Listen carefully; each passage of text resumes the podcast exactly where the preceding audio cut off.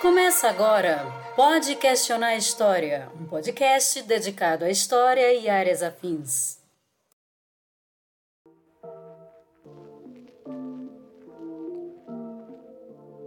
No começo de março de 2020, o Brasil entrou em quarentena em virtude da pandemia do coronavírus. Aliás, não só o Brasil, mas como vários países ao redor do mundo.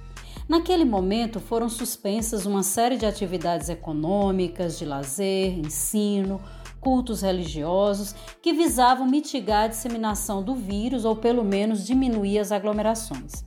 De lá para cá, já se vão quase quatro meses entre idas e vindas. Hoje, passamos das 56 mil mortes no Brasil. Mesmo assim, alguns indivíduos e grupos do país ainda interpretam as medidas de isolamento como sinais de cerceamento de liberdades, tramas internacionais, acordos escusos, dentre outras muitas explicações mirabolantes. Tais interpretações, em diversos casos, são sustentadas por narrativas típicas das teorias de conspiração. Bem-vindas e bem-vindos ao Pode Questionar História, um podcast voltado aos conteúdos históricos e temas afins, um projeto ligado ao Laboratório de Pesquisas em História Cultural, LAPEC, do Departamento de História da Universidade Regional do Cariri. Eu sou Sônia Menezes e o tema de hoje é Inspire, Expire, Conspire o combate à pandemia do novo coronavírus no Brasil e as teorias de conspiração. E para conversar conosco, nós convidamos hoje o professor Danilo Linardi, professor da Universidade Regional do Cariri, que vai nos falar um pouco sobre as origens dessas teorias de conspiração a partir da história. Danilo, vamos começar por uma apresentação sobre sua trajetória. Bom, Sônia, o meu nome é Danilo Linardi, eu sou professor de História, sou graduado pela Universidade Regional do Cariri Cursei especialização nessa mesma instituição, é, fiz o mestrado na Universidade Federal de Campina Grande e cursei o doutorado na Universidade Federal do Ceará. Né? Desde o final da graduação, eu tenho nutrido interesse pelas relações entre história e literatura. Na especialização e no mestrado, eu pesquisei a literatura existencialista do Jean Paul Sartre e o modo como a literatura dele se mistura, né, como ela discute temas e acontecimentos históricos e no doutorado eu pesquisei a poesia do Augusto dos Anjos, é, tentando analisar como o texto poético dele se relaciona com questões é, presentes na modernidade, como ela elabora é, representações sobre a morte, como ela discute a questão da individualidade, da subjetividade. Agradeço bastante o convite e creio que o podcast vai oferecer né, uma oportunidade muito interessante para que a gente pense não só questões relacionadas à pandemia, como também sobre temas históricos os mais diversos. É muito bem, Danilo. É, nas discussões políticas atuais, a gente escuta muito falar ou ouve muito a expressão dos mitos, né, dos, de personagens míticos, de políticos que evocariam essa perspectiva de mito, não é? E então vamos começar pensando um pouco a partir daí. Como compreender a distinção entre mitos e mitologias políticas?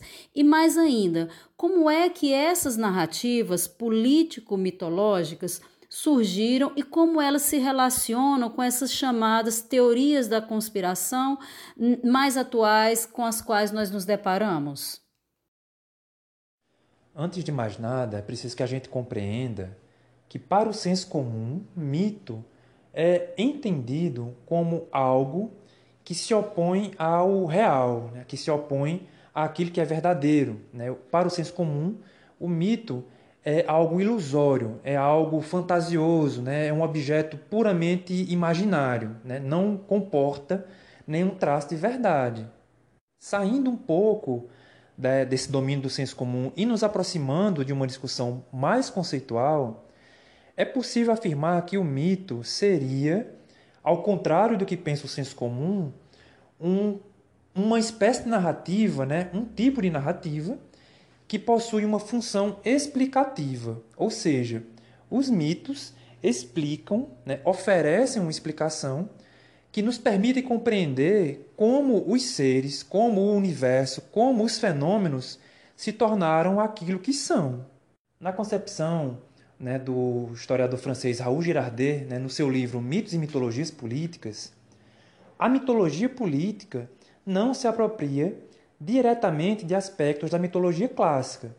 Entretanto, ela se apropria de arquétipos, de ideias gerais que terminam funcionando como elementos estruturantes desse tipo de narrativa, né, politicamente orientada.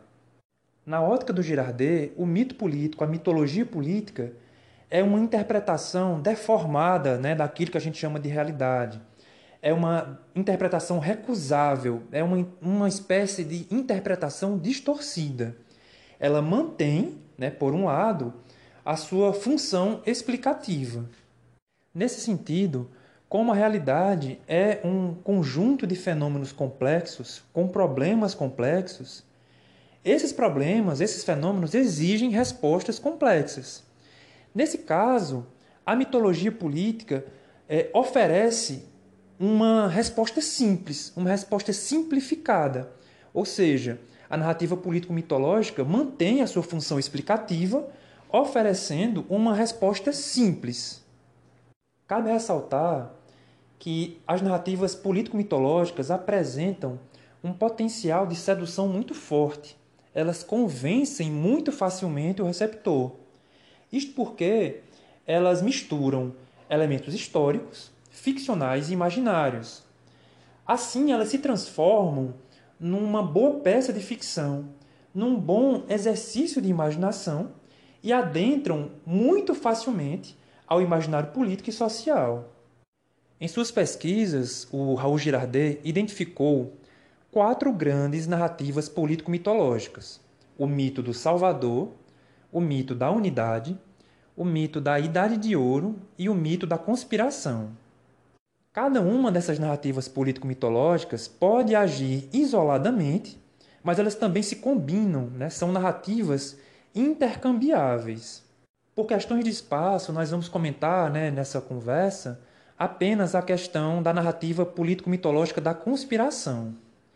Esse tipo de narrativa político-mitológica teve sua gênese associada ao campo literário. Em fins do século XIX, é, eram muito comuns grandes romancistas que colocavam como antagonistas de suas tramas grupos ou indivíduos que conspiravam, né, as narrativas de complô. Em fins do século XIX, na passagem do século XX, existiam três grandes temas literários associados à narrativa do complô. Havia a conspiração dos jesuítas, né? eram os jesuítas que queriam dominar o mundo. O outro tema era o tema da conspiração maçônica, era a maçonaria que queria dominar o mundo. E na virada do século XIX para o século XX, é, começou a ganhar força a chamada teoria da conspiração judaica. Né? No caso, eram os judeus que estavam empenhados na conquista do mundo. Essas narrativas, né, esses temas né, da narrativa de complô, terminaram é, se misturando com muitas das teorias da conspiração atualmente vigentes, entre elas o movimento anti-vacina, a teoria da Terra plana, o marxismo bolchevismo cultural, né, que era uma teoria da conspiração requentada né, do período nazista. Os nazistas, né, na época, acreditavam piamente na teoria da conspiração judaica e acreditavam né, que os judeus estavam é, degenerando a cultura alemã através da influência marxista, né, que era o que eles chamavam de bolchevismo cultural. Além dessas teorias, existem a teoria dos Illuminatis, a teoria do globalismo, que é uma versão né, da teoria da conspiração judaica, a teoria da nova ordem mundial. Né? Então, esse contexto que a gente está comentando aqui, que tem sua gênese em fins do século XIX, na virada para o século XX, terminou acompanhando de fato todo o contexto do século XX e ainda se faz presente agora no nosso tempo presente. Partindo então desse, desse seu mapeamento, dessa apresentação dessas várias linhas de teorias de conspiração, é, em meio aos debates políticos, como identificar os elementos estruturantes da narrativa de conspiração e quais os elementos nocivos que elas, elas podem apresentar para esses contextos políticos, principalmente esses contextos políticos altamente tensionados como o que nós temos visto nos últimos anos, no caso do Brasil, né? Nesse, e principalmente aguçados nesse período de pandemia? Bom, entre os elementos estruturantes né, da narrativa de conspiração que nós podemos apontar, um primeiro elemento é o do inimigo oculto ou indeterminado. Né? É postulado né, a existência né, desse inimigo oculto indeterminado, que ora é a grande mídia, ora é a indústria farmacêutica, as grandes corporações, grupos ou indivíduos superpoderosos, é, intelectuais que muitas vezes não são nem compreendidos, mas é, são postulados como esse inimigo oculto, esse inimigo conspirador. Né? Outro tema associado a essa temática do inimigo oculto indeterminado é a da presença ausente. Né? Esse inimigo oculto é pressuposto como existente, ele existe, ele é presente, mas ele é ao mesmo tempo ausente. Ele não é facilmente identificável. As narrativas né, de conspiração são narrativas muito paradoxais. Não é preciso um exame, né, uma análise muito profunda para que esses paradoxos aflorem, né, para que a gente perceba a existência desses paradoxos. Muitas dessas narrativas de conspiração são inverificáveis ou né, as evidências que dão suporte a essas narrativas são muito anedóticas. Né? É, é, é, como eu disse, essas narrativas de conspiração misturam elementos históricos, ficcionais e imaginários de maneira que as evidências que dão suporte a essas narrativas são muito frouxas, né? são muito fracas. Outro elemento né, estruturante da narrativa de conspiração é parte do princípio de que todos os mares existentes são derivados única e exclusivamente da ação do conspirador, ou seja, não existe nenhum tipo de problema econômico, político, social, religioso, é, climático, é, biológico, não existe nenhum tipo de problema que não seja causado pelo conspirador. Outros elementos paradoxais que a gente pode apontar na narrativa de conspiração, por exemplo, é, é a ideia de que o conspirador ele é super poderoso, ele está em todo lugar e ao mesmo tempo em lugar nenhum. E nesse sentido, é, a conspiração nunca se encerra. Né? O conspirador, por mais poderoso que ele seja, nunca finaliza a sua conspiração, ele nunca conquista aquilo que ele luta. É, outro elemento né, paradoxal nesse tipo de narrativa é que, ainda que o inimigo oculto, é, indeterminado, seja postulado, aquele que acredita na narrativa de conspiração sempre vai associar esse inimigo oculto ao seu desafeto político ideológico. Nessa lógica, a narrativa de conspiração apela à crença das pessoas, ou seja, aquele que acredita na narrativa de conspiração toma essa narrativa como verdade porque ele crê nela, e se ele crê, é porque ela é verdadeira. Ou seja, a evidência é a própria crença. Para o adepto, né, aquele que crê numa narrativa de conspiração, as pessoas que não compartilham da crença dele ou estão controladas pelo conspirador ou fazem parte da conspiração, né? o que é muito paradoxal, como eu disse, porque é, isso elimina a existência né, do contraditório. Né? Se você não concorda comigo, é porque você ou está controlado, ou é porque você faz parte né, de quem controla, né, do grupo que controla. As narrativas de conspiração não desejam oferecer uma solução aos problemas. Aqueles que difundem narrativas de conspiração desejam é, angariar adeptos, desejam é, fazer com que pessoas compartilhem a crença que eles estão difundindo. Né? É, as pessoas que acreditam nessas narrativas de conspiração possuem a sensação de serem pessoas escolhidas, né? Porque na concepção deles, se eles sabem da conspiração, eles teriam conhecimento de uma verdade que ninguém conhece, ou de uma verdade que somente os escolhidos conhecem. Entre os elementos né, de nocividade que a gente pode identificar nessas narrativas de conspiração, é, o primeiro deles é a estigmatização de grupos ou de formas de pensamento. se você faz parte de um grupo diferente do meu, né, se você pensa de uma forma diferente da minha, é porque você está controlado pelo conspirador ou porque você faz parte da conspiração. Isso automaticamente cria bodes expiatórios. Né? Além disso, um elemento de nocividade muito comum a essas teorias da conspiração, essas narrativas de conspiração, é a deslegitimação da ciência. Por exemplo, né, é o movimento antivacina é, faz com que é, crianças não sejam vacinadas. Essas crianças são expostas a problemas, né, a doenças para as quais há solução, para as quais há vacinas. Além disso, é, isso abre uma janela né, de contaminação para outras pessoas. Pessoas que acreditam na teoria da conspiração da Terra plana é, deslegitimam um conjunto muito amplo de ciências, né, humanas ou não, é, entre elas a física, a astronomia, a geografia, a própria história.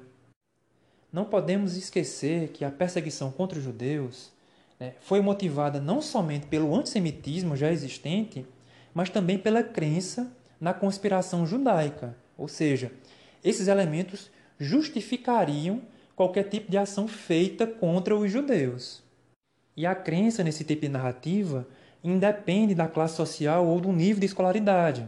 Por exemplo, o principal texto né, que fala sobre essa suposta conspiração judaica, né, que é um documento falsificado, plagiado, chamado Os Protocolos dos Sábios de Sião, foi traduzido para o português brasileiro em 1937 por um escritor, né, por um erudito, né, por um intelectual cearense, né, no caso, o Gustavo Barroso. Ou seja, né? Sintetizando esses elementos de nocividade, essas narrativas da conspiração é, estigmatizam grupos ou pessoas, formas de pensamento, além de que elas é, estimulam a crença em mistificações da realidade. É, bem, Danilo, você aí nos apresentou não é, os graves riscos trazidos, é, impulsionados por essas teorias da conspiração, né? E com base nessas discussões que você nos apresentou, quais seriam as relações entre essas mitologias de conspiração com a pandemia do coronavírus? Você até já apontou aí alguns caminhos para pensarmos, mas por que a circulação dessas narrativas político-mitológicas dificultam tanto o combate contra a pandemia? Para que a gente compreenda melhor essas relações né, entre as narrativas é, político-mitológicas, a mitologia da conspiração e a crise derivada da pandemia do coronavírus, é preciso que a gente retome algumas questões que a gente pontuou desde o início da nossa conversa. Toda a problemática derivada da pandemia do coronavírus, né, a superlotação do sistema de saúde, a dificuldade do tratamento, a inexistência ainda de uma vacina, a suspensão das atividades de lazer, das atividades econômicas, né, das atividades educacionais, é, criam problemas reais, complexos, que exigem, por sua vez, uma resposta complexa. Entretanto, dada essa complexidade, a resposta que a gente espera é, não vem com a urgência que a gente precisa. É nessa lacuna né, que as narrativas político-mitológicas né, e a narrativa é, mitológica da conspiração entram com força. Né? Como a gente comentou, uma das características do mito é oferecer uma explicação. Né? E a narrativa né, da conspiração, enquanto uma mitologia política, se propõe justamente isso. Ela oferece uma explicação para esse fenômeno, só que não é uma explicação complexa que visa resolver o problema ou atenuar, enfim.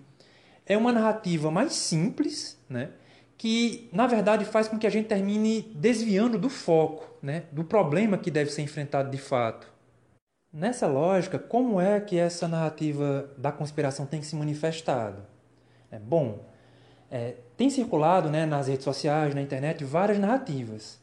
Uma delas né, é que a pandemia do coronavírus seria uma espécie de ataque global, né, mundial, perpetrado pela China para desestabilizar a economia mundial, a economia capitalista. Nessa lógica ainda, né, a China teria criado o vírus em laboratório e teria é, se empenhado na disseminação dessa doença por todo o planeta. Essa narrativa, né, como vocês podem né, perceber, vai tocando naquelas temáticas que a gente já abordou, né? do inimigo oculto, né? do agente superpoderoso, da conspiração de dominação global.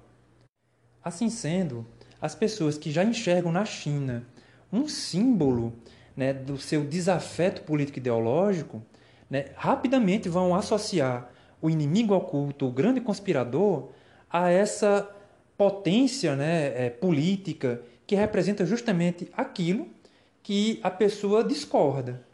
Como a gente havia comentado, né, essas narrativas da conspiração elas são paradoxais. Ao mesmo tempo em que a pandemia é apontada nessas narrativas como uma arma é, biológica mundial, ela já foi descrita como uma gripezinha. Né? Ao mesmo tempo em que é associado né, à pandemia essa intencionalidade né, do, do ataque né, global, mundial, ao mesmo tempo já é postulada uma possível substância que curaria rapidamente essa ameaça né, criada dentro dessa narrativa conspiratória cuidadosamente em laboratório. Ao invés dessa, dessa doença ser uma doença com uma taxa de contágio muito mais alta, com uma taxa de letalidade muito mais alta do que de fato ela já é, não é?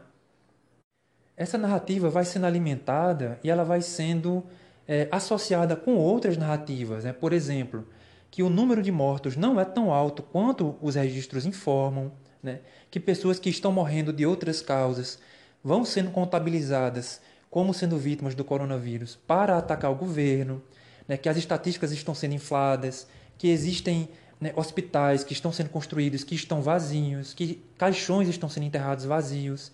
Então, essas narrativas da conspiração vão, né, como a gente já comentou, alimentando a crença na mistificação né, da realidade, não no problema em si.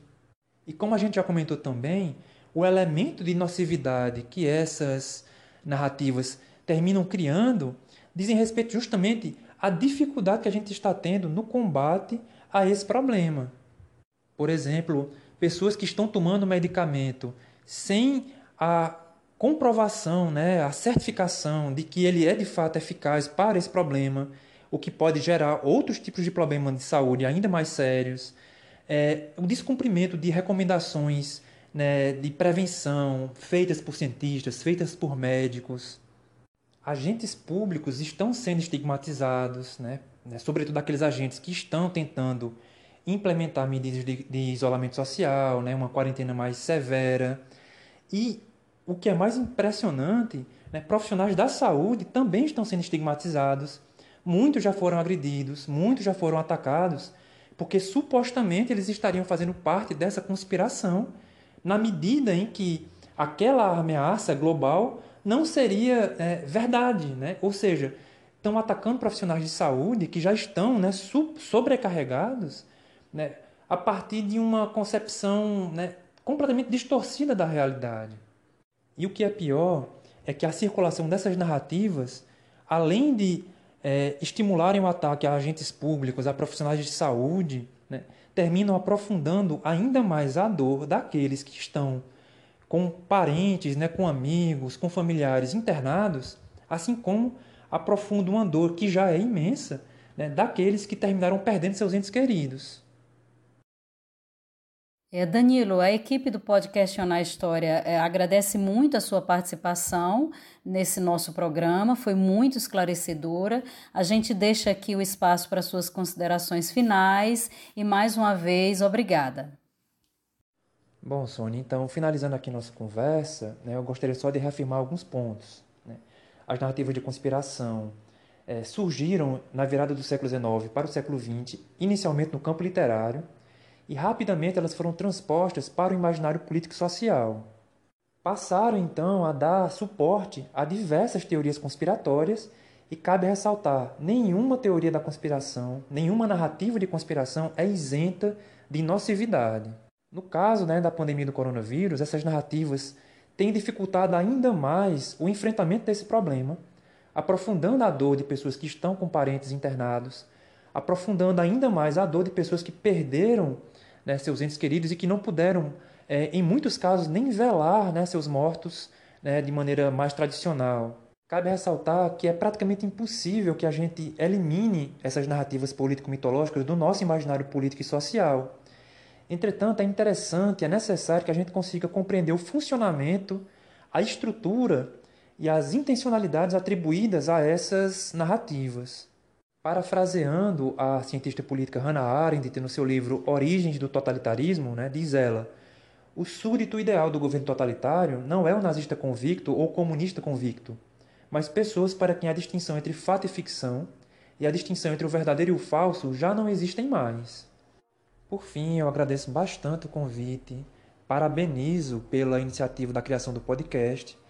Já é um canal importante, né, um canal interessante para que as pessoas da nossa área entrem em contato com os temas que têm motivado, né, que têm animado as discussões no nosso campo, assim como vai ser muito interessante para estudantes, né, para profissionais de áreas afins entrarem em contato com as temáticas que nós temos discutido, né, que nós temos refletido, o que pode, né, eventualmente intensificar ainda mais os contatos interdisciplinares.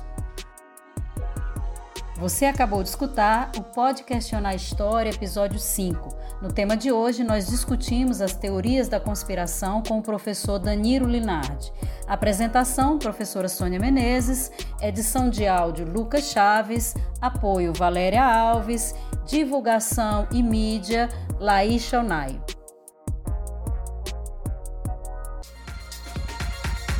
Você acabou de escutar Pode Questionar História.